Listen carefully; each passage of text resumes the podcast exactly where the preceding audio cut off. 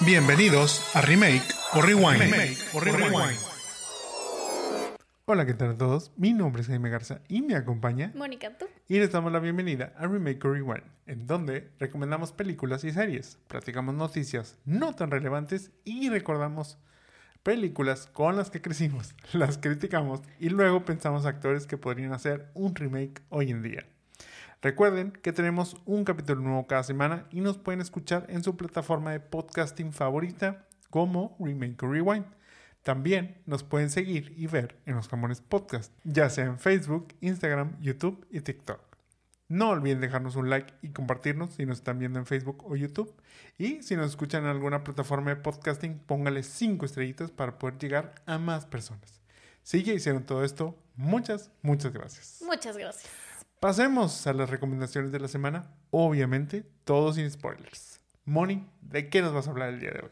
Obviamente seguimos en Christmas Vibes. Hoy estaba reciclando nuestros... Christmas is around the corner. Ya es muy... Ya, o sea, estamos a 3, 4 semanas de Navidad, si no es que menos. Estamos como en Christmas Vibes con nuestros ugly sweaters que ya traemos por acá. Entonces, bueno, mis recomendaciones obviamente son de Navidad. Y la primera es un especial muy padre, me gustó mucho, fíjate. Eh, Hannah Waddingham en Casa por Navidad es un especial navideño de Apple TV que protagoniza Hannah. O, Montana. Bueno, no. o Rebeca de Ted Lasso. Es un especial totalmente navideño donde Hannah interpreta algunos éxitos navideños con algunos invitados como Luke Evans, Leslie Odom, Phil Dunster y bueno, todos sus amiguitos de Ted Lasso. Este eh, sale Killy, Roy, Nathan, incluso obviamente sale Jamie. Jamie, sale el, ajá, o sea, salen todos y obviamente sale Ted. Este, por ahí al final. Este, y bueno, la verdad es que es, es muy dinámico, no es muy largo, es corto, son 40 minutos. Este, y en cada como cambio de, de, de vestuario hacen como pequeños sketches con estos personajes que les digo. La verdad es que es algo como muy padre este, traerlos en este Christmas spirit a, a, a los de Ted Lasso con ella. Este, incluso sale su hija un- un- Sí. en un pequeño De espaldas, segmento. ¿no? Ajá, O o, sea, sea, creo digo, que no. nunca, nunca la, o sea, le dedico una canción, pero la niña siempre sale de espaldas, me imagino, para querer Sí, este, claro. reservar su imagen, pero sí me dio risa que sí le enfocaban, pero de espaldas. Sí, o sea, entonces creo que está muy cool. También sale, eh, es, bueno, están en Londres eh, y, y sale como un coro también de Londres y no sé, o sea, se me hizo como un, un especial navideño como un poquito diferente. Digo, al final, pues cantan las canciones de Navidad, o sea, no hay como mucho rocket science en eso. Este, ella canta muy bien. La verdad es que yo no sabía que ella era actriz de teatro, este, Musical. musical, Ajá. obviamente, este, que había salido en Los Miserables y así, o sea, pero, eh, pues bueno, la verdad es que lo disfruté mucho, lo recomiendo mucho. Hannah Welcome Home for Christmas en Apple TV. 40 minutos de especial navideño mientras pueden hacer otras cosas, la verdad es que vale bastante la pena. Sí, la verdad es que está muy bien. Este, lo veíamos la semana pasada. Sí, como dices, a lo mejor se sintió un poquito cortito, pero creo que, o sea, es como ese punto de nos dio lo suficiente para querer, querer quedarnos queriendo más, Sí, pero a la vez no fue como que, bueno, ya canto mucho, a qué hora se va a acabar. sí, totalmente. Eh, está muy padre, digo, hay poquito de lo que vi al respecto, pues es que lo dedicaba a su mamá, este, canta una canción que, que le dedica especialmente a ella, y la verdad es que creo que, o sea, cada vez, en mi caso, o sea, Hannah me sigue sorprendiendo más en cuanto a lo que hace. Tú decías, oye, que, o sea, no sabía que ella había salido en Game of Thrones. Ah, porque decía, también hay unos invitados de Game of Ajá, Thrones o sea, ahí. y te decía, oye, pues sí, o sea, su personaje no es tan relevante, digamos, pero es la monja que va ahí sonando la campana este, y diciendo shame, shame, mientras este, Cersei va, va caminando por el pueblo. Este, digo, es como muy icónica su participación, sin ser un personaje tan grande dentro de. Luego, pues la veíamos aquí en Ted Lasso, y luego, bueno, pues en este, en este musical, que la verdad es que muy padre, o sea, me sorprende lo bien que canta, este, y que habíamos visto en TikTok algunas otras interacciones con estos mismos, este, pues sus amigos actores de, de Ted Lasso, donde incluso este, eh, Jason Sudeikis y, y ella cantaban el cover de, de la canción, ¿cómo se llama? De, de, Este. mm, de Star is Born. Este, bueno, esa. Entonces. Se nos fue la onda. Estoy, estoy tratando de, de, acordarme el nombre, pero, pero bueno, o sea, la verdad es que hacen, o sea, entre Lazo hicieron una muy buena mancuerna y yo creo que pues aquí dentro de este show que, que hizo pues más privado y aparte este de Navidad, pues se, se, ve como esa dinámica que hizo, no solo con, con Jason Sudeikis, sino con, con los todos. demás. Es que se ve como que, eh, digo, en el, en el show se ve que se van muy bien y en este te digo, o sea, esta, estas apariciones que tienen la mayoría, o sea, salen muchos de, de ellos, o sea, de los principales que veíamos uh -huh. normalmente, hacen como muy buena química con ella. Sí, entonces te digo, como que eso lo notas, ahora sí que a través de la pantalla te, te llega ese, esa buena este, amistad que hay o esa buena relación que, que tienen entre ellos y es muy divertido también ver cómo esa interacción fuera, digamos, de los personajes de, de lo que era Ted Lasso, pero que pues de alguna manera siguen como un poquito esa, esa misma interacción o esa muy buena dinámica que tenían en la serie. Eh, pues sí, creo que ya lo había dicho la semana pasada, pero para arrancar motores, este, ya ahora sí, llegando al mes de diciembre de lleno con las posadas, con las fiestas, con este todo, pues yo creo que vale bastante la pena, digo, si les gusta, este, escuchar los, pues en este caso no son los villancicos como tal, pero pues sí son canciones navideñas, creo que está bastante, bastante bien, bastante recomendado. Totalmente. Y bueno, mi segunda recomendación, eh, más cosas navideñas. Protagonizada por Robbie Armel y la Queen Bee, Leighton Mester, Xmas o Una Navidad Escandalosa es una película que trata sobre una pareja que rompe y él decide ir de sorpresa a su casa. Cuando llega a su casa, el sorprendido es él, puesto que su ex ya está ahí celebrando la Navidad con su familia. Y bueno, pues ahí se pelean a ver quién se tiene que quedar y demás, y ahí empieza el caos. La verdad es que esta es otra película más mugrerito navideño entretenido. Eh, ya subió, o sea, sube el escalón de... El, la semana pasada dije que me había gustado Best Christmas Ever. Eh, esta, o sea, ya baja, sube esta ex, ex okay, sube. O sea, llega a tomar ahora Ajá, o sea, ya el, es el, el lugar de la, de la película favorita de momento en este 2023 navideña. Sí, o sea, digo, no ha llegado como la película, pero bueno, así como que de las que voy viendo Esta nuevas, me ha gustado un poquito más. Muy bien. Este, me gustó mucho ver a, a Leighton de nuevo la, en, en, alguna película, o sea, la verdad es que yo ama, la amaba en Gossip Girl. Este, y pues la neta es que no tiene nada innovador más que ver a Queen Bee de nuevo. Este, y ver a historias navideñas y personas que se quieren mucho en esta Navidad. And that's it. La verdad es que está entretenida, la recomiendo bastante. Eh, Xmas en Freebie. En Freebie y próximamente en, en Amazon, Amazon Prime. Prime. Sí, este, como dices, no es nada fuera de lo común. Creo que ya este, lo habíamos platicado la semana pasada.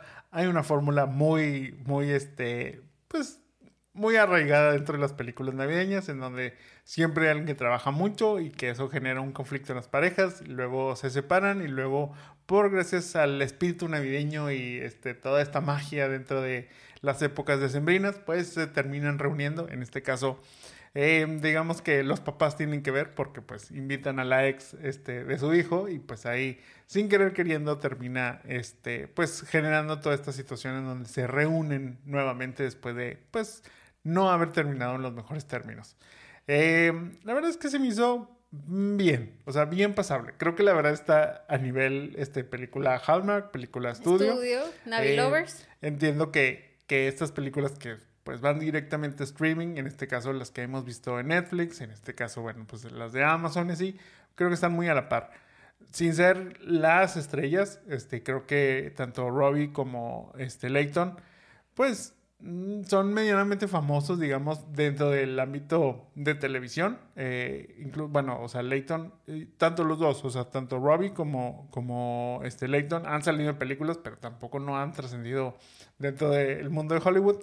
Este, pero pues creo que a nivel de televisión son conocidos y creo que eso le da como que el, pues como que el charme a esta película.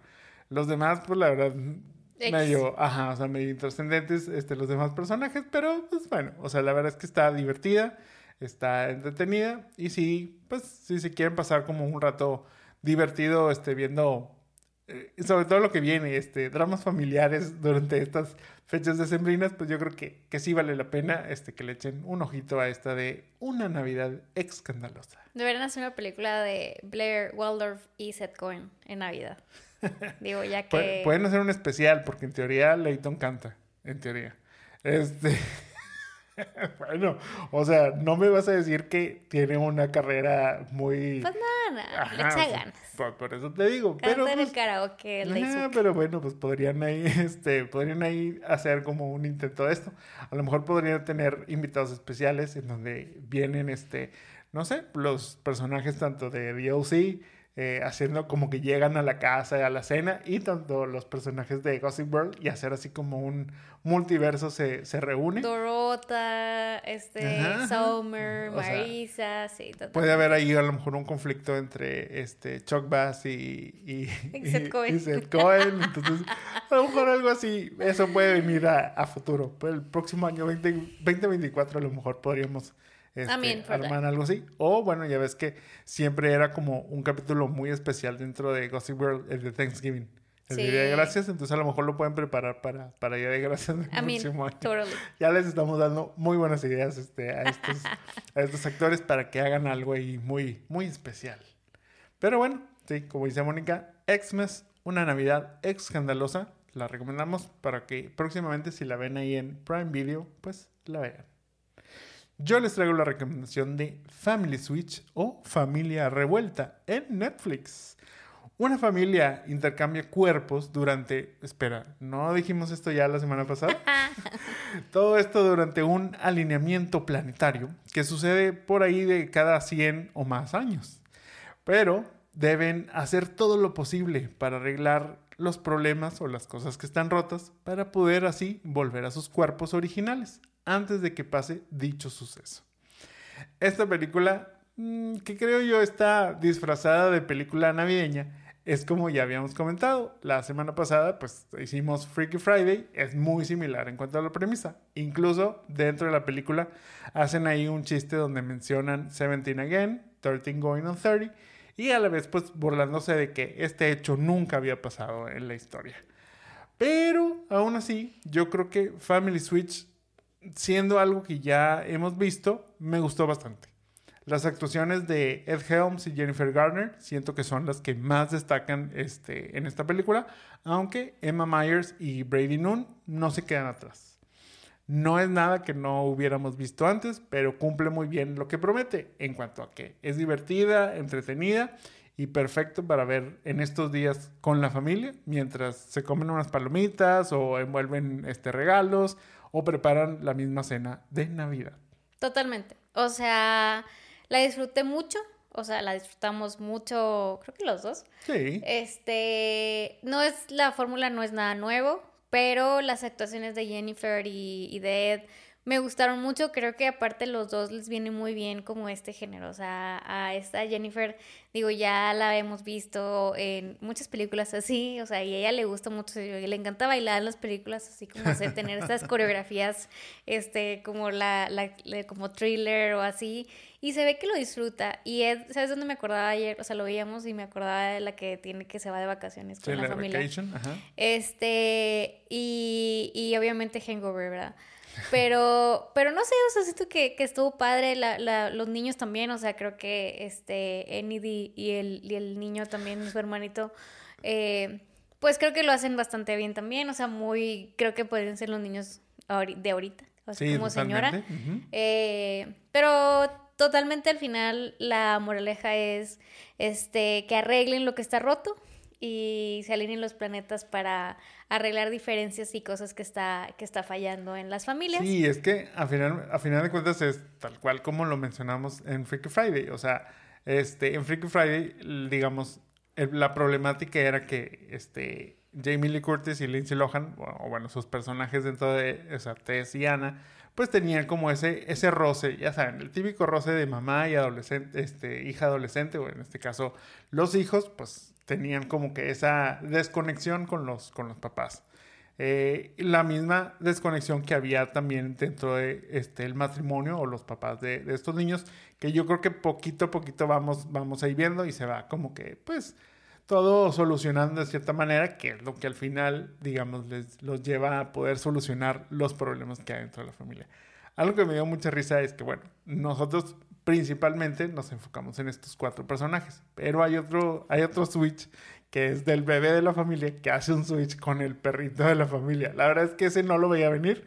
Este, me dio, me dio bastante risa, siento que fue, este, pues sí, ahí como que esa parte sí lo daría como lo más original dentro de, que tampoco no sería lo más original, pero sí se me hizo como que, ok, buen, buen chiste ahí. Este, obviamente, pues no le invirtieron mucho a los efectos especiales, entonces. Sí, se ve medio creepy. Se ve así como que medio.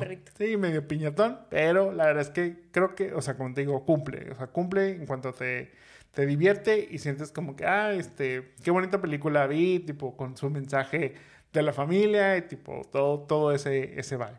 Totalmente. O sea, la disfruté mucho.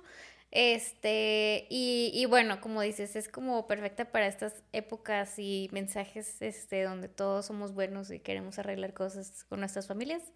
Está perfecto. Sí, sí, sí. O sea, les digo, sobre todo es como ese este sentimiento de, de la Navidad que te digo, dentro de la película realmente pudo haber sido en cualquier otra, otra fecha y no hubiera este, pues realmente afectado mucho a la trama.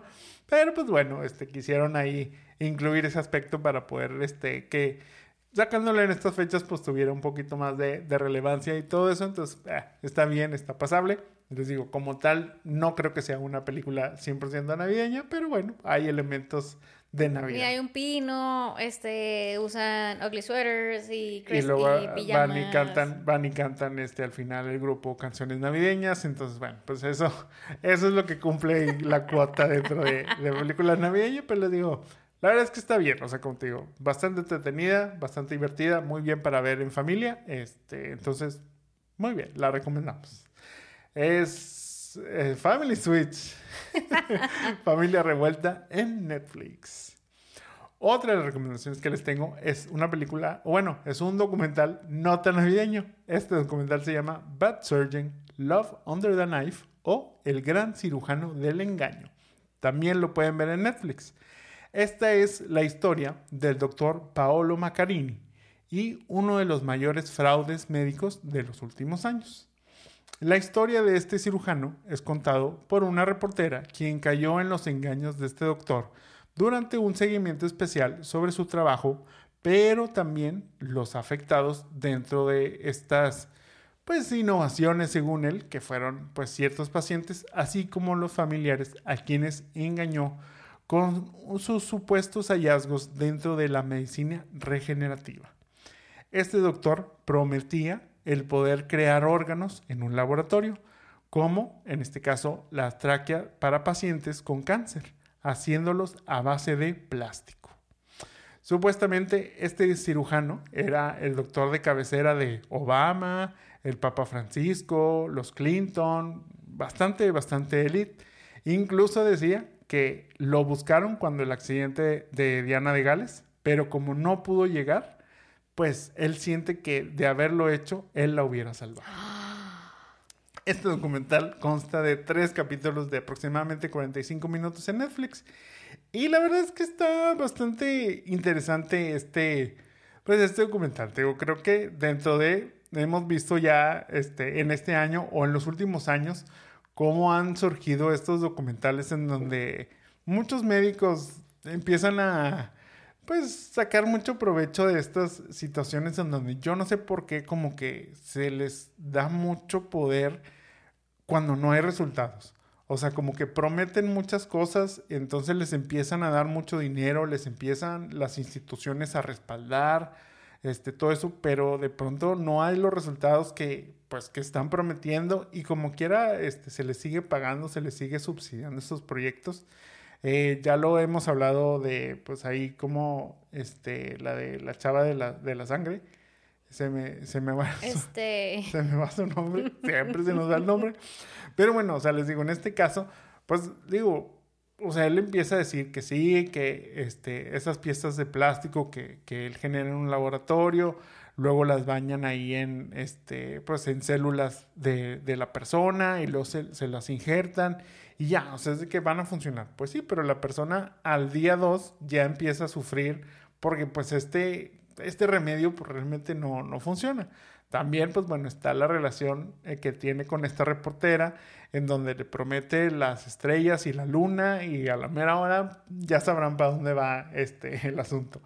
La verdad es que se me hizo una historia, te digo, bastante interesante, como que sobre todo, pues bueno, este, que fue un caso muy sonado en el sentido de que se hizo mucha promoción, este, incluso eh, viendo el documental, eh, los noticieros en Estados Unidos lo alababan mucho, decían, no, es que los experimentos que está haciendo esta persona, los logros que está teniendo, tenía un muy, un muy buen respaldo de un hospital bastante reconocido, sobre todo por este tipo de, investigaciones y avances en, en Suiza, si mal, no, si mal no recuerdo. Si no era Suiza, era Suecia. Una, una de esas dos. una de esas dos. Ajá, pero o sea, que sí realmente decían y que a la mera hora ese hospital como que dentro de, pues después empezó a tapar las cosas que, que sucedieron para no ellos, pues no generar esa, digamos, mala imagen que pues esta persona pues obviamente les picó los ojos, este, y que muchos en ese entonces pues estaban sorprendidos con los hallazgos que estaba haciendo, pero la verdad es que los resultados no concordaban con, toda esta parte. Yo no vi este documental, güey, ni es de Navidad. este, pero esto que decías, por ejemplo, se me fue el nombre, Elizabeth, Elizabeth. Sí, Elizabeth Holmes. Elizabeth Holmes. Este, y, y, como decías, o sea, como que como los, y lo platicábamos con nuestros amigos los doctores de confianza, este, que como los, cómo confiaban como en estas, eh, o sea, como, como instituciones como tan serias, este, no sé, como Walgreens o, o así, pues les daban dinero a gente que no tenía nada. O sea, yo creo que es también esa, ese querer, pues, tener soluciones innovadoras hacia la salud, o sea, digo, a cuenta, pues creo que pues ganan mucho dinero con, todo lo de health. O sea, creo que también es como que el no querer perderte la idea de haberle invertido algo que luego a la, postre va a ser algo súper redituable, ¿verdad? Claro, pero pues cuando no estás viendo como avances o algo así, pues es como, amigo, date cuenta, algo está pasando. Sí, por ejemplo, o sea, les voy a hablar nomás un poquito, no les quiero este, revelar así todo, pero si mal no recuerdo, creo que fueron tres casos, o si no es que cuatro, bueno, es que fueron tres de personas mayores, en donde pues ninguno funcionó. Eh, luego pues ahí argumentaba que pues es que la razón ahí de, pues, al final fallecieron, eh, porque pues esto no, no funcionó y, y, tenía que funcionar para que la persona pudiera seguir. Él argumentaba que la razón era porque las personas padecían de otras enfermedades y que por eso no se terminaban, que fallecían por otras razones, no por su, su tráquea de, plástico y demás. Pero luego este, hay un documental que le hicieron previamente, que fue el que, digamos, lo lanzó como este médico superestrella y demás, en donde se lo aplicó a una, a una modelo rusa quien había, este, quien había tenido un accidente. Entonces, en ese accidente se lastimó la, la tráquea este, y fue ahí a raíz de eso que ella necesitaba, digamos, esta, esta tráquea o este, o este implante para poder hablar con más normalidad y no, y no fallar. Pero pues fuera de eso no, no tenía ninguna otra enfermedad. En el, los otros casos eran pacientes, como digo, con cáncer de, de tráquea. Entonces, pues era, como que, ah, no, pues es que se le, se le extendió el cáncer y pues ya no se pudo salvar. Pero en este era una paciente 100% saludable, digamos, ah, o bueno, este, que solo tenía lo de, este, este, pues te digo, esta dificultad al hablar y que al día 2 de que le dieron este implante, ella estaba en una agonía este, increíble y que se hizo este documental y se sacó y fue como que, ah, se alabó mucho el, el la gente que lo vio fue así como que, wow. Y luego cuando reporteros quisieron dar seguimiento a este paciente, pues la paciente ya había fallecido.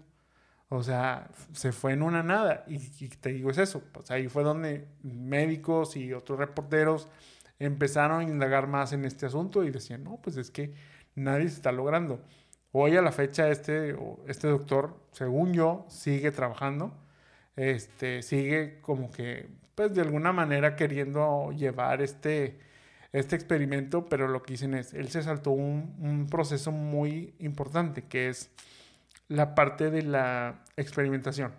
en donde dicen, bueno, ok, una vez que tú tienes la idea y que ya pues tiene como cierta lógica este, tu estudio, lo empiezas a probar en animales. Bueno, pues esta persona no. Esta persona se brincó ese proceso y se fue a experimentar en humanos. Y pues es ahí donde dicen, no, pues es que está haciendo una mala práctica. Eh, entonces de ahí es donde viene pues este conflicto en donde pues oye, ¿qué está pasando? Pero pues a la vez te digo, esta reportera que fue la que empezó digamos a hacer ahí ciertos reportajes dando seguimiento a un caso similar en donde él estaba trabajando, pues dice, no, pues es que él me conquistó con su labia, con este, pues, pues digamos su galanura y hacen una comparación que era así como tipo George Clooney, nada que ver, pero ok. Este, pero se decía, pues es que él tenía mucha personalidad, entonces eso hacía que se envolviera mucho la gente. Incluso uno de los pacientes que tuvo, eh, que falleció, él se, se juntó, bueno, hubo dos. Este, no les voy a espolear uno, pero una, o sea, otra, pues se hizo como muy allegado a la familia. Este, de, pues casi casi que los, los frecuentaba y les hablaba a cada rato. Y hasta los terminó invitando a su boda con esta reportera. O sea, entonces era así como, ajá, o sea, era así como que, pues, así era su, o sea, así funcionaba su personalidad para más o menos entender de que cómo logró convencer a demás pacientes o además este, instituciones médicas y todo esto de él realizar estas prácticas cuando pues realmente no, bueno, no había un, sustento como tal dentro de todo lo que hizo. Yo creo que vale la pena que le den una chequeta. Está bastante interesante este, todo este tema. Si es algo obviamente que les interesa. Si no les interesa, pues no. Este. Opciones para ver, para ver que no sean navideñas. Ajá, porque no todo es Navidad en estas fechas. si no, pues sigan viendo Navidad, oigan, no pasa nada. Hay gente que dice, no, yo prefiero alejarme de este espíritu navideño. Bueno, entonces aquí les doy la opción de ver El gran cirujano del engaño en Netflix. Pasando a notas no tan relevantes, la semana pasada Spotify lanzó su tradicional Wrapped, en donde nos recuerda cómo fue nuestro año musicalmente hablando. No nos podemos escapar de eso y ahí tal cual lo que escuchamos, ahí aparece. ¿Cómo te fue? Yo creo que bien. O sea, este año no me sorprendió tanto. Bueno, a lo mejor mi canción principal, esa sí fue la que me sorprendió un poquito. Pero pues es que yo creo que fue como de esas que mm, una semana este, dije, ah, me gustó mucho y ya, o sea, para la siguiente semana ya no fue. Entonces, pero bueno, yo creo que dentro de estuvo tranquilo. ¿Tú este, de, acuerdo, de acuerdo con lo, que, con, lo que te tocó? Sí, sí, este, recibí el gran saludo de Taylor Swift. Eh, obviamente, como ya sabemos, y los conciertos que fuimos este año, eh, Taylor, Michael Bublé, Leola Rey. Estaban ahí en, el este, top 5. Estaban en el top 5, entonces, no, estuvo, estuvo padre, estuvo padre. Muy bien. Este año, precisamente, Taylor Swift destronó a Bad Bunny, quien había sido por dos años consecutivos el artista más escuchado del año. Aunque el conejo malo no se quedó atrás y logró el segundo lugar. The Weeknd fue el tercero, Drake el cuarto y Peso Pluma el quinto. Oh my God dentro de ahí lo que más destaca es que The Weeknd no sacó a, este, pues algún álbum nuevo este, o algo nuevo este año, pero como quiera ahí se, ahí se mantuvo. La canción más escuchada fue Flowers de Miley Cyrus, ah. seguida por Kill Bill de Sisa. Tu canción. Sí, sí. Este, As It Was de Harry Styles, Seven de Jungkook y ella baila sola de Eslabón Armado y Peso Pluma. Ahí anda Peso Pluma como quiera, destacando a nivel mundial. Claro. Pero en el álbum más escuchado del año, Bad Bunny le dio la vuelta a Taylor y ahora él quedó en primer lugar con su álbum Un Verano Sin Ti, dejando a Midnights en segundo. En tercero fue SOS de Sisa, Starboy de The Weeknd en el cuarto y Mañana será bonito de Carol G en el quinto. Creo que bastante... Este, variado. Sí, bastante variado. Entonces, me, me pareció interesante. Digo, ningún... Bueno, decías que sí, sí, o sea, en el caso de Kill Bill sí figuró dentro de mi top 5 de canciones. Random. Oigan, pero es que también, o sea, la verdad es que Netflix, digo Netflix, la verdad es que Spotify hace trampa. O sea, uno pone las listas este, que ya están prefabricadas ¿sí? y siempre salen las mismas canciones. Entonces, en este caso, o sea, no es que Kill Bill haya sido mi canción favorita realmente, sino pues simplemente dentro de las listas que, que seleccionaba o las playlists ahí que, que seleccionaba, pues esa era la que más este, apareció dentro de... Lo mismo pasó con mi canción número uno. O sea, les revelo que mi canción número uno fue la de Heaven de Niall Horan. No me disgusta la canción, o sea... Pero no es su favorita. Pero no, o sea, para nada es como que una canción que me super sepa, ni, ni mucho menos. Pero recuerdo que cuando recién salió y que recién la escuché, o sea, sí dije, oye, esta canción me, me suena a una canción que ya habíamos dicho, una que sale en Love Actually. Este, y que yo dije, ¿a poco es la misma canción? Entonces, pues por eso como que le llegué a escuchar mucho y luego hice la comparación y así, pero cero que ver que haya sido mi canción favorita. Pero bueno, no me quejo tampoco, o sea, les digo, ok, sí es una canción que me podría gustar, es un género que normalmente frecuento, entonces va, no, no tengo quejas para Spotify este año.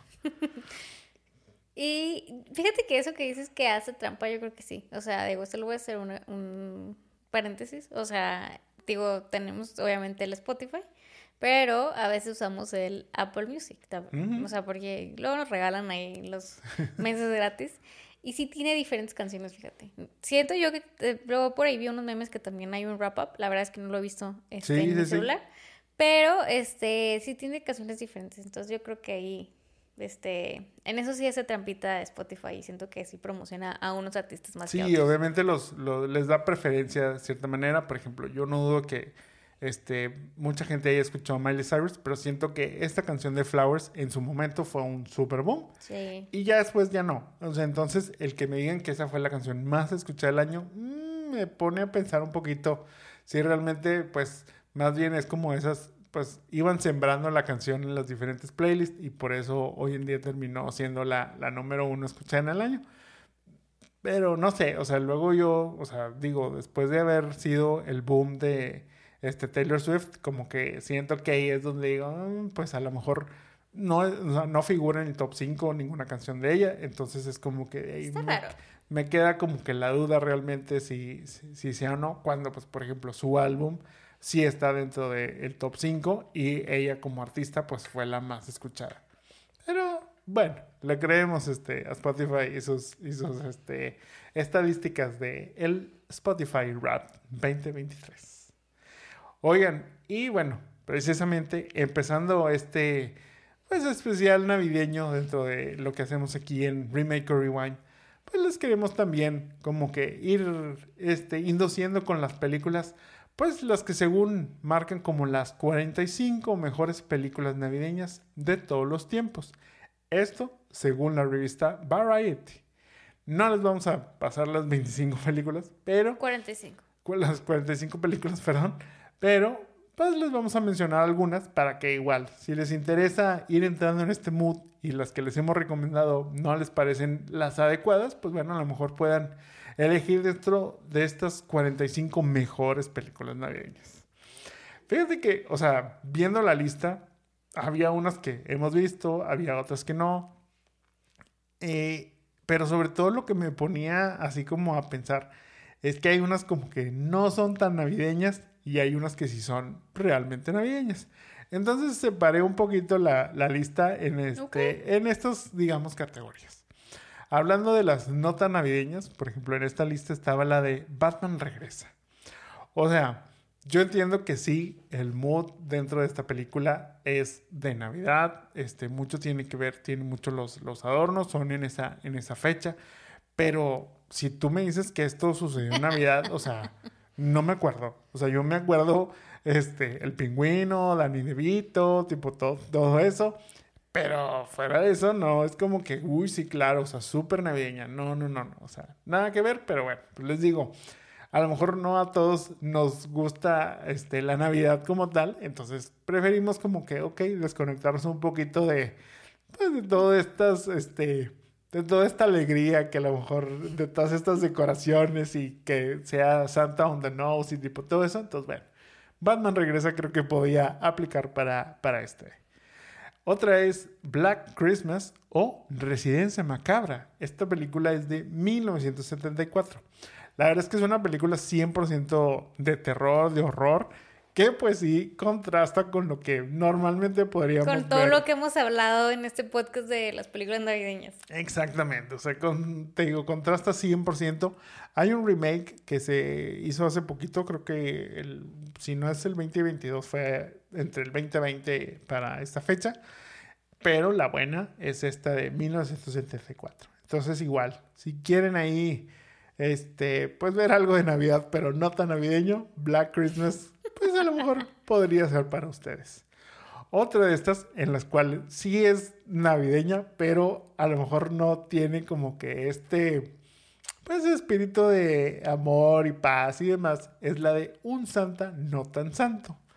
Fíjate que esta película cuando salió me llamó bastante la atención. Digo, ya tiene bastante, bastante tiempo, pero se me hace como que una idea pues interesante. Obviamente es una película para adultos 100%, este, aunque tiene un Santa dentro de su personaje principal en esta película.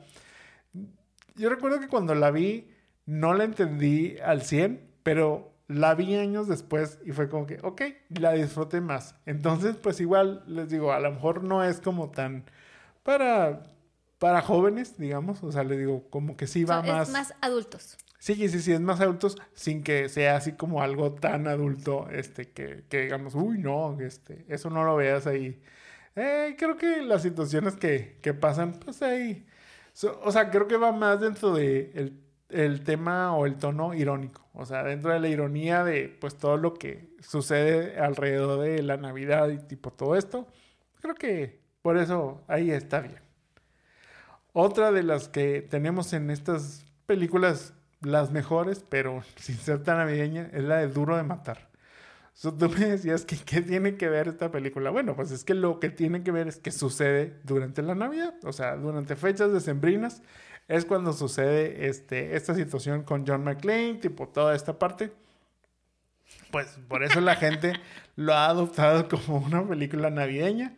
Eh, y que les gusta ver también durante, durante fechas decembrinas, te digo, sobre todo para los que pues no quieren ver tanto como que la eh, lo, lo corcelería de, de, la Navidad, como hemos platicado de esta de Xmas y tipo todo eso. Entonces, pues, esa es la parte ahí que, que a lo mejor llama la atención.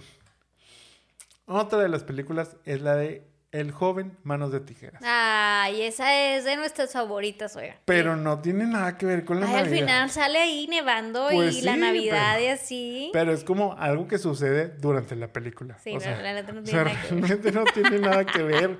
O sea, incluso, bueno, pues él cuando llega ahí, pues es es primavera, qué sé yo, o sea, y que corta los árboles, ahí no hay nieve, no hay nada de Navidad. Pues no, pero es el milagro y, y demás, o sea, a Edward no le digas nada.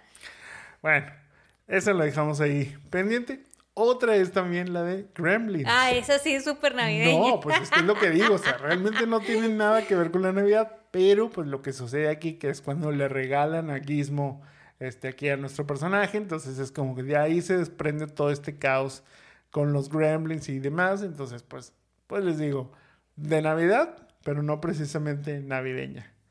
Otra también es la de The Nightmare Before Christmas, que lo tiene en el título, pero pues como tal no es una película navideña, creo yo. Y tenemos, por ejemplo, también Kiss Kiss Bang Bang o Entre Besos y Tiros, que la verdad es que eso yo no la he visto. Yo no sé realmente qué tan navideño no puede ser, pero la próxima semana aquí tendremos el remake rewind de esta película. Y cerrando estas mejores películas navideñas, no tan navideñas, tenemos la de Tienes un email. ¿Qué tan relacionada están las navidades? Nada, o sea... solo, solo volvemos a... Seguramente había unas decoraciones ahí navideñas y por eso, por eso fue... Este ajá, de que por eso está en esa lista. Ah, sí. Las que sí son ya más navideñas, este, pues, ¿qué les digo? Entran ya mucho en los clichés de estas fechas, en esas... Eh, es que te hacen como que premisas de de reflexiones y, todo eso de estas fechas en donde vemos a la familia, eh, los buenos sentimientos y todo eso, Pues bueno, tenemos la de A Christmas Prince. Un príncipe de Navidad. Una tradición esas películas. Solo porque existe esta este, trilogía. esta trilogía dentro de Netflix de, de esta familia que se va formando. El príncipe, la reportera, bebé. Pero la verdad, o sea, la verdad es que es tan, tan Hallmark, tan estudio, como cualquier otra de esas películas que, pues si no son ahí, o sea, si no son durante Navidad, no, no tendría nada que ver con la Navidad. Otra también es la tradicional A Christmas Story o una historia de Navidad. Yo recuerdo haber visto este, pedacitos de esta película, pero no la, no la he visto completa. Yo sé que en Estados Unidos, sobre todo, sí es como muy, muy tradicional esta película. Entonces, pues bueno, se las podemos recomendar ahí. Si les interesa, pues que, que la vean, obviamente. Otra es la de Elf. Mm, un clásico. Pues sí, es así. No la podemos desconectar de, de la Navidad. Tiene todo que ver con estas fechas. Incluso, bueno, pues el mismo Elf este, ama la Navidad a más no poder, toda su vida este, gira en torno a esta, esta celebración, entonces pues 100% navideña. Otra es la de La joya de la familia o La Family Stone. Muy bueno. Siento que, o sea, yo no la he visto, pero a lo que entiendo, o sea, ok, gira en torno a la Navidad, a lo mejor no es tan navideña, pero, pero, o sea, entiendo que es una reunión dentro de la, dentro de la Navidad pero envuelve esas problemáticas con la familia que suceden muy frecuentemente durante estas fechas. Claro, o sea, es de tipo es Christmas Eve y le da el rocón y ese tipo de cosas. Entonces, por eso creo que sí, sí entra, digamos, este, sin ser tan, tan navideño, tan festiva, digamos, dentro de este. Es un, un pequeño dramilla ahí, pero creo, que, creo que esos dramas suceden también mucho en estas fechas familiares. Otra es la de Feliz Novedad o Happiest Season. Esta es una que a mí en lo personal me gusta bastante y que igual no, o sea, sí obviamente tiene que ver con la Navidad porque les voy a dar un, pequeño spoiler, o sea, pues en este caso este, el personaje principal de esta película pues lleva a su pareja con su familia, pero pues su familia no sabe que es gay. Entonces es como ahí donde pues es como que uh, vamos a aparentar, tipo que somos amigas y demás, pero pues no son amigas. Entonces, pues es donde empiezan, les digo, estos dramas familiares que normalmente en estas fechas, pues existen, este, bastante comúnmente dentro de, le digo, estos, sobre todo pues estas reuniones, que es donde es más difícil como poder ocultar ciertas cosas que, que suceden. Otra, obviamente, no podía quedar fuera, es Mi Pobre Angelito 1 y Mi Pobre Angelito 2. O sea, más, o sea, yo creo que esta sí, de cajón, en muchas, muchas casas, es película para ver el 24 o el 25. O desde el primero, no importa. Sí, Obviamente no puede faltar también el Grinch o How the Grinch Stole Christmas. Pero bueno, Aquí nos habla de la versión original y la versión ahora con Jim Carrey. No nos habla de la versión de este Benedict Cumberbatch, que fue una versión animada que hicieron hace poquito. Pero bueno, pues igual, si le quieren variar, pues ahí también la pueden ver. Love Actually o Realmente Amor. Un clásico, un clásico esa película. sí, sí, sí, digo, ahí sí, pues se o sea, todo lo que sucede pues está en torno a este festejo, entonces pues sí, no puede, no puede faltar como una película realmente navideña. Y las otras dos que tenemos es Milagro en la calle 34, pero la versión original, la de 1947. Esa no la hemos trasheado. O sea, trasheamos la, la otra, este, la de los noventas, que pues bueno, o sea, está bien. Creo que no, no está mal, pero la buena, la buena, la buena es la de 1947. Y cerramos con La Santa Cláusula. Un, clásico también. Sí, sí, sí, creo que, digo, sin ser la mejor película, este, teniendo incluso a Tim Allen cancelado este, por muchas de las cuestiones que han salido sobre él, pues yo creo que, que cumple. O sea, siento que, que es de esas películas que duran, o sea, ahora sí que más Navidad no se puede, porque pues es él teniendo que ser santa. Entonces, ahora sí que, no, hay, no hay más dentro de este. Pero, ahora sí, ya que les dijimos todas estas 45 mejores películas navideñas según Variety, vamos a hablarles sobre qué películas les recomendamos nosotros para ver en Navidad. Ojo, para ver, no quiere decir que sean súper navideñas, como mencionamos hace rato, pero pues que a nosotros nos gusta ver en estas fechas de Navidad. Moni, ¿qué películas recomiendas para ver en Navidad? Bueno, o sea, muchas ya las mencionaste. Eh, Home Alone creo que es una tradición así de que no puede faltar. O sea, no importa la edad que tengas. Y justo ya ves que esta semana le dieron este su estrella, a Macaulay. y, me dio mucha ternura, o sea, que, fuera con su mamá y, bueno, con su mamá fake de la... La mamá de, precisamente Home Alone. La mamá que en verdad luego ya si lo ves es como que fue una muy mala mamá que se olvidó el niño. Twice. este, pero bueno, o sea, me dio mucha ternura. Creo que tanto que luego se desapareció y así pero bueno, creo que es un clásico. Home Alone, check. No falla. Creo que The Holiday es una, o El Descanso, que como se llama en español, me gusta mucho. O sea, es esta donde sale Kate Winslet y Cameron Díaz, donde, bueno, pues como que rentan estas casas, se cambian y, bueno, pues terminan ahí con los novios. No me digan que alguien no la ha visto, la verdad es que la, la ¿No la has visto? No. O sea, todos los años que tenemos juntos y nunca la has visto. Nunca, lo, nunca lo he sentado a ver esa película. O sea, sé que alguien se muere Alguien me spoileó esa parte, pero fuera de eso no la he visto. Bueno, eh, tal vez esta Navidad sea que te obligue a ver esa. Pero bueno, esa también. Hay otra que me gustó mucho, bastante random, pero es Christmas with the Cranks o Una Navidad de Locos. Ok. La 1. ¿Hay dos? Creo que sí. Según yo no. O no, o sí, o no hay una. La verdad es que no sé, pero según yo nada más. O sea, siento que son de esas de que hay de que uno y dos. Pero bueno, si, si hay dos, vean la uno. O sea, pero bueno, Christmas with the Cranks. este, siento que esa película es todo lo que representa que alguien que vive fuera viene a pasar la Navidad. En mi casa, ustedes saben que mi hermana Tita vive fuera, mis papás viven fuera, entonces la neta es que esa es de que hay que conseguir cosas de última hora y así. esa es la película que representa a mi familia. El sentimiento de la Y por eso me gusta.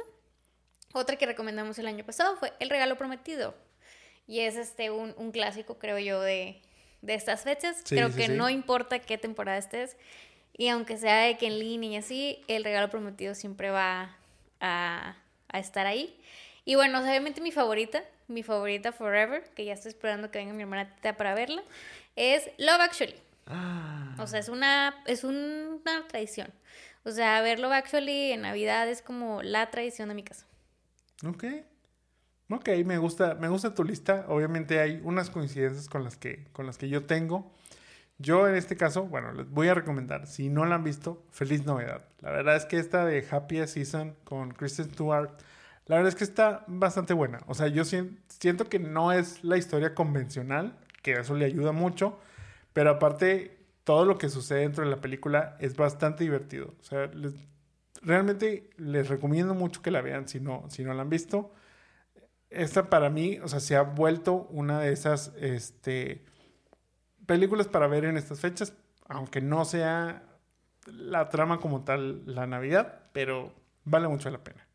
Otra, pues bueno, es la clásica de El Grinch, como les digo, con Jim Carrey. Esta creo que es la que más me, más me gusta. La verdad es que creo que esa actuación de Jim Carrey como el Grinch, o sea, es clásica, icónica, 100%. Entonces, no puede fallar para estas fechas decembrinas. Otra, pues, es la Santa Cláusula, que como les digo, con todo y los broncas que pueda tener Tim Allen y que siempre sacan ahí este, demás, la verdad es que me, me gusta, o sea, me recuerda mucho, este, pues, la época cuando la vi, me recuerda mucho esta como magia, em, pues, ilusión sobre todo en cuanto a Santa, tipo todo eso entonces creo que eso es lo que, lo que me hace volver a querer ver esta, esta película. Obviamente la 1. Y a los demás, ma. Eh, la serie, ahí va. Este, luego les digo qué tal, qué tal este, sería mi, mi calificación para esta serie. Y bueno, El Regalo Prometido, como ya lo mencionaste, creo que eh, es esa película de, que te recuerda como el consumismo 100% de, de la Navidad, pero pues que a la vez hay algo más que solo el consumismo. O sea, entonces está bastante padre. La verdad es que este Arnold hace una muy buena actuación ahí también, sin ser nada fuera de lo común, obviamente. No es digno de un Oscar, ni mucho menos. Pero yo creo que bastante, bastante entretenida para, para estas fechas. Y obviamente Home Alone, ya sea la 1, ya sea la 2, 100% tienen que estar ahí. En, o sea, como dice Mónica, la podemos ver desde el 1 de diciembre hasta el 24, 25, cuando queramos siempre nos va a poner en ese buen mood y aparte siento que nos va a dar también esa... O sea, nos lleva y nos, nos teletransporta a las fechas navideñas, a los festejos, tipo todo eso. O sea, como que es de esas películas que si no la ves durante las fechas decembrinas, no está realmente teniendo una Navidad. Totalmente. ¿Cuáles son las que para ustedes serían las infaltables dentro de la Navidad? Coméntenlo también ahí en los comentarios, mándenos sus mensajes ya saben que como quiera, si tienen unas películas que no mencionamos y que ustedes digan, oye, te faltó esta porque es digna 100% de, de la Navidad, pues bueno, para también nosotros checarla y decirles qué tal está su recomendación. Pero bueno, pasemos a la película de esta semana, la cual es Hombre de Familia. Protagonizada por Nicolas Cage y Tia Leoni, Hombre de Familia cuenta la historia de Jack Campbell, un hombre de negocios quien decidió el éxito profesional y la soltería sobre el tener una familia. Esto hasta que un día todo cambió y al despertar todo eso que tenía había cambiado drásticamente. The Family Man o Hombre de Familia fue dirigida por Brett Ratner, director de Rush Hour 1, 2 y 3, Red Dragon y X-Men The Last Stand, siendo Rush Hour 1 la que le ayudaría a obtener el trabajo para dirigir esta película. Hombre de Familia tiene un 53% de calificación en Rotten Tomatoes por parte de la crítica y un 67% por parte del público. Roger Ebert le dio dos y media estrellas de cuatro, destacando que le gustó Cage, le gustó Leoni e incluso sonrió mucho, pero pudo haber sido mejor. En taquilla tuvo un éxito moderado ya que con un costo de 60 millones de dólares logró recaudar 125 millones. Ok, bueno, como dices, pues moderadamente bien. La, salió raspando. Sí, sí, sí. apenitas, apenitas pasó. Oye, ¿qué te pareció Hombre de Familia? Ay, pues Hombre de Familia, yo te contaba que recordaba que la fui a ver al cine, porque justo salió en el 2000, es del 2000, ¿verdad? Sí, el de 2000, ajá. Eh, y salió justo como por em, Navidad. Y en mi familia, antes de que cada quien viviera en un lugar diferente del mundo, este, la tradición era que íbamos al cine en Navidad. cualquiera, cualquier película que fuera. La que hubiera. O sea, vamos a verla. Vamos a verla dependiendo. Pues antes salían muchas como películas estas navideñas o así. Sí, obviamente como que hacían en esa, o sea, entendiendo que la gente el 25 pues no hacía nada, este, la mayoría de las cosas están cerradas, el cine era lo que habría y por ende había una película que más o menos este, salía durante esas fechas para que precisamente la gente fuera a ver esta película. O había una muy taquillera, o sea, tipo muy de Hollywood, así tipo Titanic o así. este, salió en Navidad. Sí, yo fui a verla tres horas del cine. Pero bueno, este, y entonces, esta fue una de esas. Entonces, bueno, pues digo, creo que esta sería como esas de que es de Navidad, pero no es tan de Navidad. Ajá, sí, sí, sí, totalmente. entonces fuimos a verla al cine, o sea, mi familia y yo, y bueno, pues como que, ay, como que qué padre, o sea, este, Nicolas Cage, o sea, X. Entonces me acordaba de esa película. De, o sea, tenía un bonito recuerdo de haberla visto. Ok. Luego la volví a ver alguna vez y así, y pues no sé, o sea, como que película que me gusta, así, normal. Este, y no sé, ahora con el rewatch creo que la vi con otros ojos, como siempre me pasa cuando hacemos este rewatch. Eh, ¿Pero a ti qué te pareció antes de...? Yo no la había visto. O sea, yo esta película no la había visto nunca, aunque sí había visto pedacitos. Creo que me tocó ver el final. Este, porque luego ya cuando fue, fue la escena final, ya recordé así como que, ah, ok, este, este pedacito sí lo vi. Fuera de ahí, la verdad es que no, no, no recordaba nada sí tenía una idea, obviamente, de qué de que trataba. Y creo que cuando estábamos este, más o menos haciendo la lista sobre qué películas navideñas y no tan navideñas este, nos gustaría ver ahora este, para, para este rewatch, pues era de las que me llamaban la atención. Creo que en su momento y a la fecha, aunque a lo mejor, pues, hoy con menos, este, pues con menos eh, intensidad, llamémoslo así. Nicolas Cage es un muy buen actor. O sea, creo que la mayoría de esas películas son buenas, él actúa muy bien, de pronto sí hay unas muy malas, eso le pasa a todos, pero la verdad es que creo que en cuanto a lo que él realiza, como que su forma de actuar, su forma de, ser, creo que es de lo que siempre se puede rescatar en cualquier película que, que él tenga. Esta creo que no es la excepción, como mencionó Roger Ebert, la verdad es que su actuación es muy buena, la, mía, la misma actuación de Tía Leoni creo que también es muy buena. Este, y la pareja que hacen dentro de la película, se los compro totalmente. O sea, eso fue algo que me, gustó mucho de, la, de la película como tal. Dentro de, fíjate, yo siempre pensaba que esto era más como como un tipo este Christmas Carol. O sea, esta película, digamos, de Scrooge, en donde él ve eh, cómo sería el futuro este, sin él, cómo es, fue el pasado, como que esa, ese juego de, de, pues sí, o sea, que, que, siempre se hace precisamente en la Navidad, o sea, este, este cuento de Navidad que, que, normalmente hacen, tipo toda esta parte. Entonces, pues digo, yo como que tenía esa idea. Luego entendí que, aunque no es eso, sí es algo muy similar, o sea, es como como dice, este glimpse que tiene o esa, este, pues esa probadita a su vida alterna que podía haber tenido si hubiera tomado otra decisión este, muchos años antes en su vida. Te digo, creo que este, se me figura como esa, esa dinámica, una dinámica muy similar a esto. Como tal, la película creo que no me encantó, pero sí me gustó.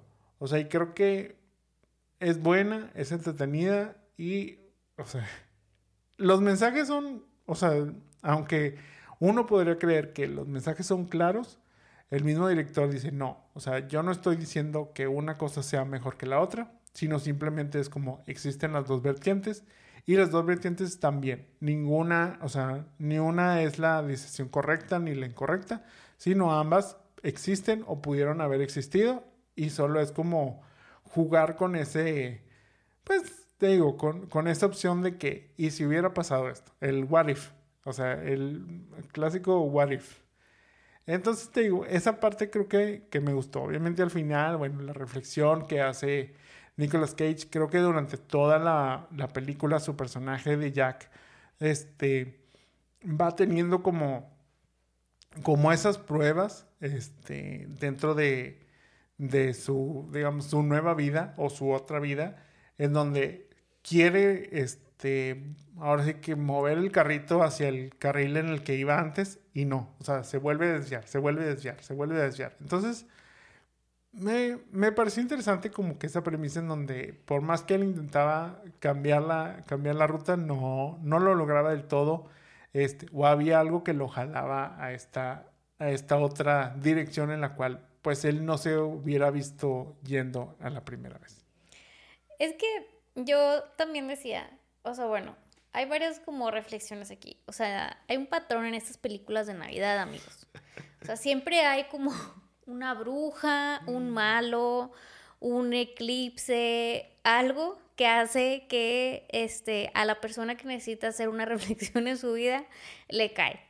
O sea, en este caso, bueno, pues es este, este, ese cash que llega y, y, bueno, pues lo ve y luego, bueno, en, el de la familia que vimos llegó esta, este, adivina también y el eclipse y... Es como en Freaky Friday también, que era la, este, la, de la comida china. Que, que sí hay un poco de crítica acerca de eso, en esta película también lo, lo mencionaban, en donde ¿Por qué casualmente una ah. minoría este, son los que tienen estos poderes este, mágicos? o sea, X. El caso es que siempre hay alguien que te dice, tienes que aprender algo y hasta que no lo aprendes, o no reflexionas o no sé qué, pues te regresan tu vida, se cuenta. Si alguna vez les pasa esto, amigos, si alguna vez están en la situación de una vida alterna o algo así, ya saben, reflexionen número uno y van a volver a cambiar instantáneamente. O sea, como que es eso, o sea, todos tienen que ver, o sea, siempre hay como algo que tienes, digo, y es la vida. O sea, digo, en las películas pasa en dos horas. Normalmente tal vez en la vida nos pasa igual, nada más que tal vez no nos pasa en dos horas.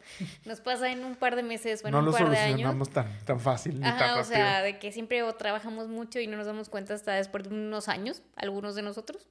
Este, o algo así. Entonces, bueno, eso por un lado, o sea, como que hacía esa reflexión. Otra es que realmente la película pues se trata de también, pues como dices, estos escenarios de la vida y las decisiones que tomamos. O sea, este, o sea, él era un súper director de la empresa y aparte tenía todos trabajando en Navidad, o sea, era... Por eso te, ahí es la parte donde... Sí, te digo. ahí es la parte donde te digo, o sea, era como ese personaje tipo Scrooge en donde era muy malo con sus trabajadores. ¿Qué Navidad? ¿De qué, qué es eso? O sea, es que X. Y, y, y bueno, pues, o sea él no le importaba y, se, se fue a dormir y así, pero bueno, pues al final de cuentas, luego en, un jump, este, en, diferentes momentos, pues nos damos cuenta que pues él toma una decisión, o sea, su decisión era, él tenía esta novia que quería mucho y se fue a Londres a estudiar pues el, su máster, este, y él le dijo que pues no, no te vayas porque esto se va a acabar. Y pues bueno, en su momento pues él se fue, pero pues o no, no se fue, o sea, como que luego estas decisiones o esos escenarios pues es lo padre, o sea, como que a lo mejor sí se fue y lo regresó, que luego es lo que nos hacen ver, o sea, estuvo padre, pero luego también me gusta mucho el final, creo que eso es lo que no recordaba de, de cuando la vi por primera vez, esto, o sea, en el final, y pues bueno, el que no ya la haya visto, pues véala y le va a gustar mucho, este, cuando él ya regresa, o bueno, este sí, regresa a su vida, Sí, sí, sí. Este, pues va, ella le habla o sea, cuando es malo, bueno, cuando no tiene corazón todavía, le habla a la exnovia y le dice como que, ay, pues como que le queda esa cosita. ¿Qué quiere? ¿Qué quiere? O sea, la van a invitar a cenar, así como en el ex, más. y, y bueno, pues cuando regresas de que no manches, o sea, ve todo lo que pudo haber sido este, en nuestra vida. Entonces la busca y resulta que ella pues también, o sea, es así como él, es súper exitoso, es abogada, se va a mudar a París y demás. Y ahora eh, en vez de que ella sea la que lo busca a él, él va y lo busca a ella. Y ella así como que ya supérame, o sea, lo sufrí mucho, pero ya supérame. Y él empieza a contar pues todo lo de esta vida que fue un sueño o no. Y bueno, pues al final le acepta el café porque pues seguramente dijo, bueno, pues algo tiene que ver. Entonces te digo, yo creo que una de las cosas, o sea, aparte de las, es las decisiones que tomamos. O sea, con quién nos quedamos, si nos vamos o nos, o nos quedamos o algo así. No tiene nada que ver con la Navidad, si se dan cuenta. Este, simplemente todo pasa en la Navidad. Pero también lo que pasa en esta vida alterna que tiene, o sea, a mí me dio mucha risa de que despierte de que, ¿dónde está mi Ferrari? Los otros de que, ¿por qué te compraste un Ferrari? O cuando, este, pues él está acostumbrado a este super closet de puros trajes, segna y así, va y lo soba en el sub, en, el, en los trajes y ella le dice que, ay, te ves increíble, este, me lo voy a llevar. Y ella de que cuesta 1.500 dólares. Y ella se compró unos zapatos de 25 dólares. O sea, como que esta realidad, que pues, no o sé, en esta realidad no me alcanzan todos los Egnas. O sea, no sé. Este, creo que es una película que disfruto mucho, la verdad. Sí, la verdad es que, o sea, yo siento que es buena. O sea, te digo, es muy disfrutable, sobre todo eso. O sea, eh, como dices, el, el mismo, pues sí, o sea, esta sorpresa que empieza a tener eh, el personaje de Jack cuando, cuando se despierta ya en esta pues en, ese, en este otro multiverso, digamos, o en este otro universo este, de su vida en donde él tomó una decisión diferente a la cual había tomado en su vida, pues digamos, principal o, o llamémoslo así, este, la cual era su realidad. Eh, me da mucha risa también, o sea, cómo se levanta y llegan los niños a, la cama y lo primero que él hace, en vez de cuestionarte por lo que está sucediendo, lo primero que hace es comenzar a vestirse y salir corriendo de ahí. O sea, y es así como que, pues, o sea, como que, no sé si realmente hubiera sido como la reacción que yo tendría en esa situación, pero sí me dio bastante risa de que, o sea, en vez de como que cuestionar de que, oye, ¿por qué hay unos niños? Porque, porque me dicen papá. Ajá, o sea, porque estoy con mi ex este, ¿qué, ¿qué, está sucediendo realmente aquí? O sea, ¿cómo llegué aquí? No, o sea, lo que hace es, pues, comienza a vestirse y sale corriendo de, de la casa, incluso se topa a, sus suegros, este, y es de que, eh, sí, hola, ya me voy. Y, voy, y es de que, ¿dónde está mi carro? De que, pues, o sea, ¿dónde está mi Ferrari precisamente? Y es de que, ¿cuál Ferrari? O sea, tenemos una minivan, o sea, y, es, y eso es lo que manejas normalmente, o sea, es como... Entonces te digo, esa, esa anima que es muy padre. Sí hay como ciertas cosillas que me llaman mucho la atención, que, que ya las había visto como que en otras películas, eh, en donde digo, de pronto actúan muy poco natural, o sea, este, que eso sí como que me, me llama la atención o me da, me da mucha risa. Por ejemplo, eh, cuando van a la fiesta de Navidad, tienen esta fiesta con, con sus amigos eh, y él escucha eh, hablar a pues la que es su, su novia o su, su, esposa ahora y escucha hablar que ella es, es, abogada pro bono, tipo que hace este labor eh, caritativa, uh -huh. tipo todo eso.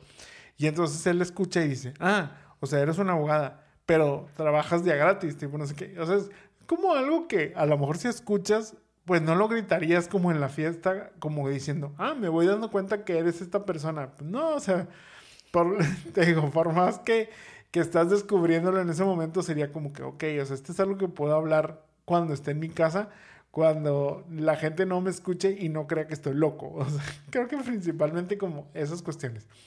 Otra también de las, este, de las cosas que me gustan mucho en esta película es la actuación de la hija. Ay, sí. O sea, la, la actuación de esta Annie. La verdad es que me, me, me, gustó mucho, sobre todo porque ella es la que sí nota que él no es el verdadero, digamos, su verdadero papá.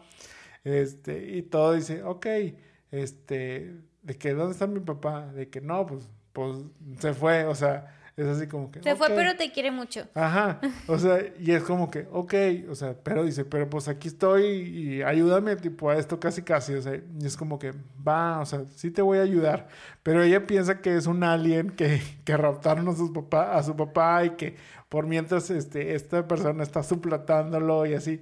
O sea, la verdad es que es muy graciosa como esa, esa interacción en donde, bueno, pues siendo como que esta, esta niña la que sí se da cuenta lo diferente que es esta nueva persona, digamos, por más que sea la misma persona que, que llegó a, a suplantar el, el, cuerpo de su, de su papá o de este, de este universo.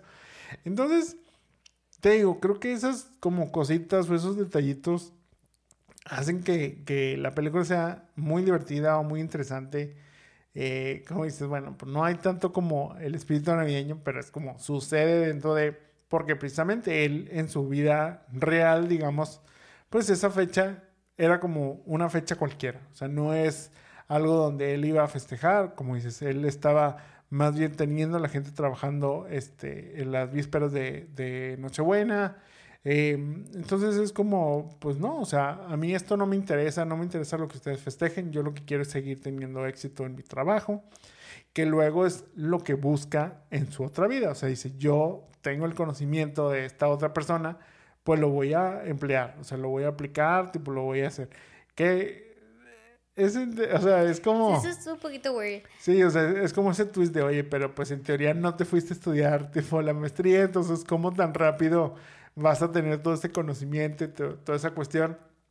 Y que aparte el jefe este, de, la, de la firma se lo haya creído tan, tan fácil y, y, tan sencillo de que, claro, ya, ven tú y ya vas a ser el, el jefe aquí este, y todo esto. Pero bueno, o sea, la magia del cine es este, lo que le podemos llamar.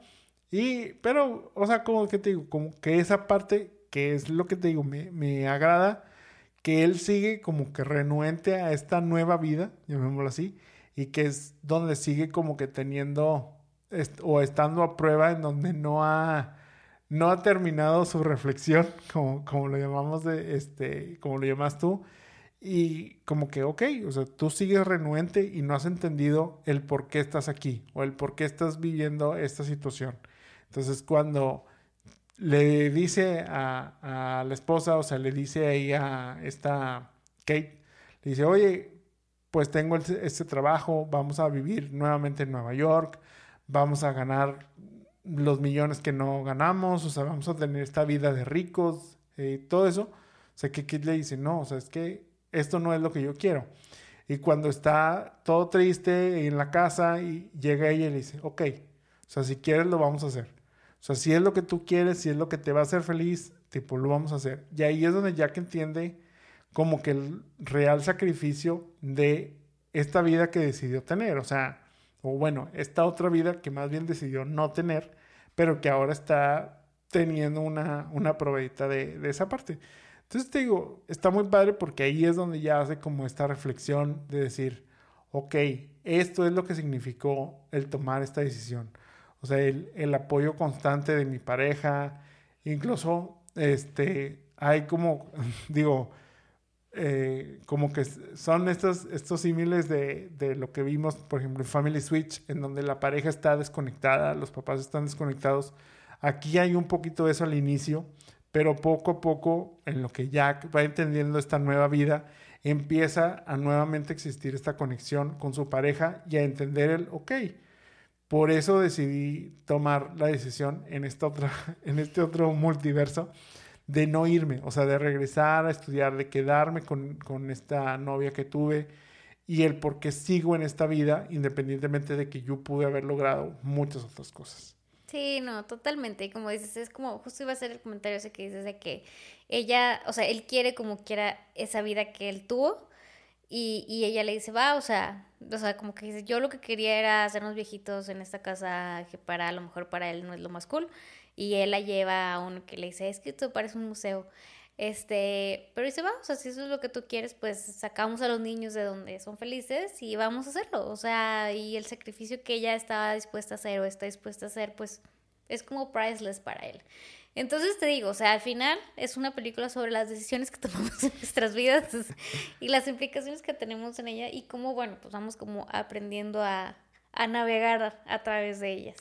Oye, digo, obviamente, este, no, no nos vamos a saber el nombre, pero hace poquito viste una película muy similar, ¿no? Este, una película, nada más que era una chava. Este, no me acuerdo cuál, cuál era Ah, realmente. claro, que tiene un hijo. O sea, Ajá, o sea, que tiene como este, esa... Te, te doy tiempo, pero, o sea, es, es esa misma idea también en donde como que tiene una idea, o sea, tiene una vida, pero luego, este, vuelve a este multiverso en donde... Mis empieza- dos vidas se llama.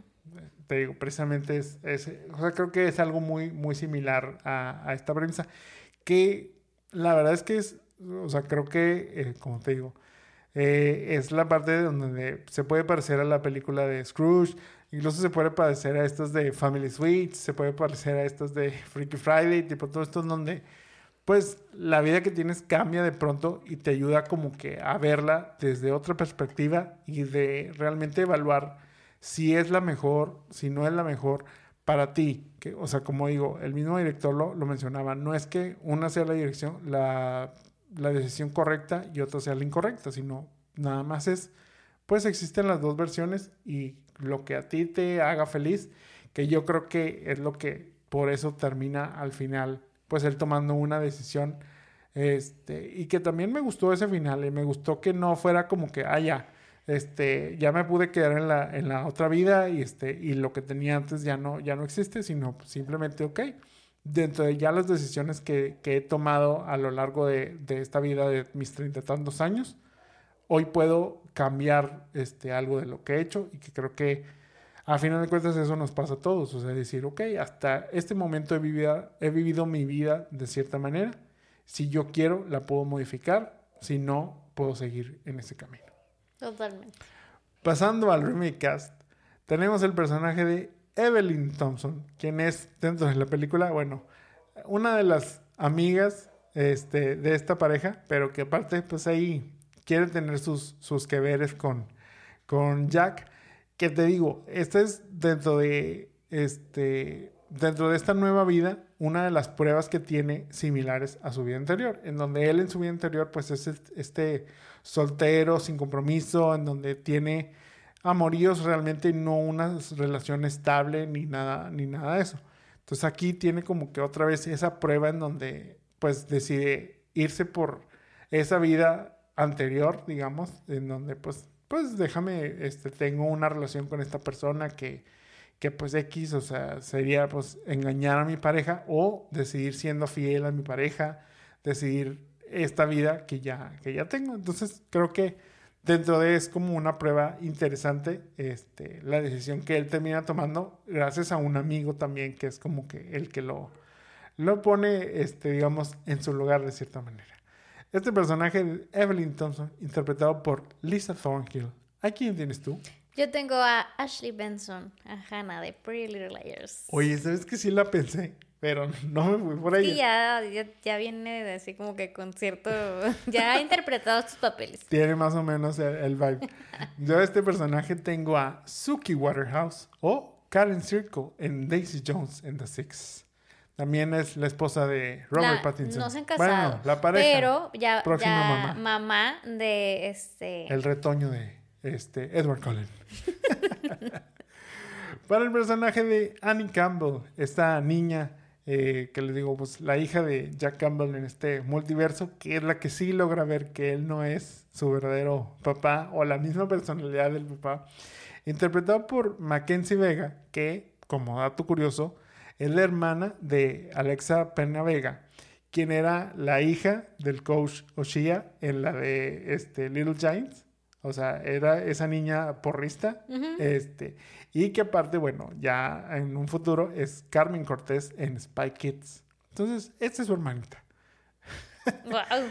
Para el personaje entonces de Annie Campbell, ¿a quién tienes tú? Ay, tengo a Vivian Lee Rappler. Es como de mis faves. Por Muy tener bien. como actitud.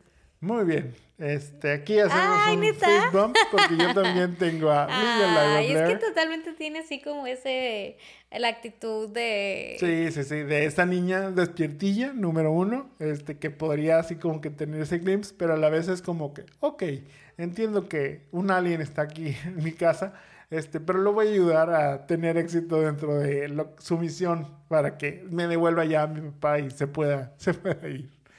Para el personaje de Cash, interpretado por Don Cheadle, quien es este, pues, mm, como que, o sea, nunca se revela así como tal, pero es así te digo, este como personaje místico que tiene, que, que en realidad es como si fuera un ángel, porque habla como, como si se refiriera en el, en el, o sea, porque le dice en el consejo o, o algo así le menciona, como Ajá. que en este lugar este, les gustó la acción que tomaste el día de, de lo de la lotería y así, entonces por eso decidieron darte esta oportunidad de darle un vistazo a tu, a tu otra vida.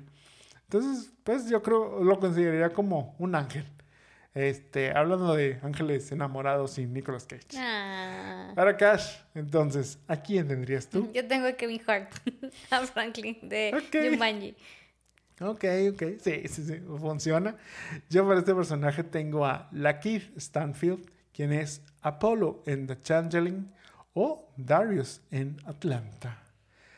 Para Kate Reynolds, interpretado por Tia Leoni, que la verdad te digo, hace muy bien este papel, este, hace reflexionar muy bien a, Jack, pero luego también cuando vuelve a esa otra vida, también es como, pues es como, oye, a mí ya me vale lo que tú quieras, tipo, yo a lo mío, tú a tuyo, entonces este personaje de diferentes personalidades lo, lo hace muy bien, pero ¿quién tienes tú para el personaje de Kate Reynolds? Yo tengo a Brie Larson, a la capitana Marvel.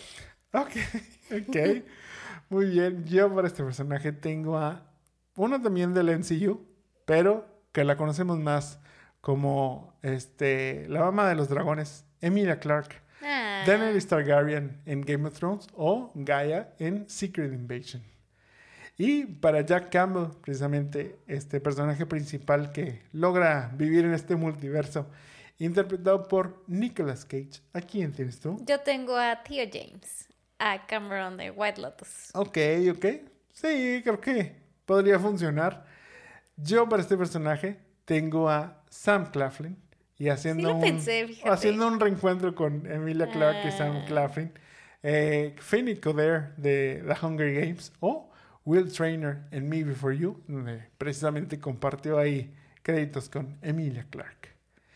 ¿Y harías un remake de esta historia o te quedas con esta película original? Fíjate que me gusta mucho, pero a lo mejor sí podría ser un remake, fíjate. Yo también creo que un remake podría funcionar.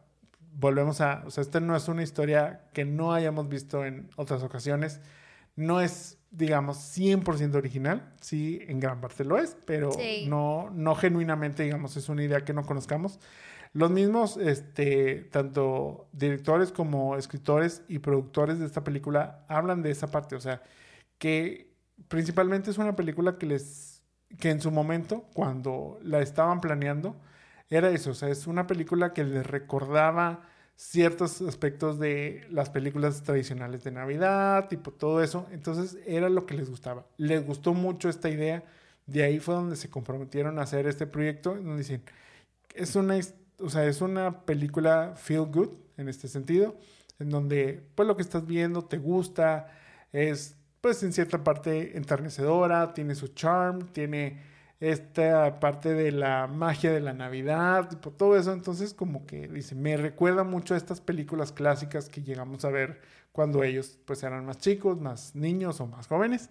Entonces digo, creo yo que es una de estas películas que pueden ser cíclicas y que pueden regresar cada cierto tiempo, entonces un remake me parecería bastante adecuado. Hemos llegado al final de este capítulo, pero antes de despedirnos, ¿vieron Hombre de Familia? ¿Con cuál opción hubieran elegido o con cuál se hubieran quedado ustedes? ¿La de soltero millonario o la de casado con familia pero sin la vida resuelta? Recuerden que pueden dejarnos todos sus comentarios en cualquiera de nuestras redes de Los Amores Podcast, ya sea en Facebook, YouTube, Instagram y TikTok. Muchas gracias a todos por escucharnos. Esperamos hayan disfrutado el capítulo. No olviden dejarnos un like y compartirnos. También escríbanos sobre qué películas les gustaría que revisitemos o lo que sea que nos quieran contar y recomendar. Con gusto los leemos. Esto fue Remake Rewind. Mi nombre es Jaime Garza. Y yo soy Mónica Tú. Nos vemos y escuchamos en la próxima. Bye. Bye bye.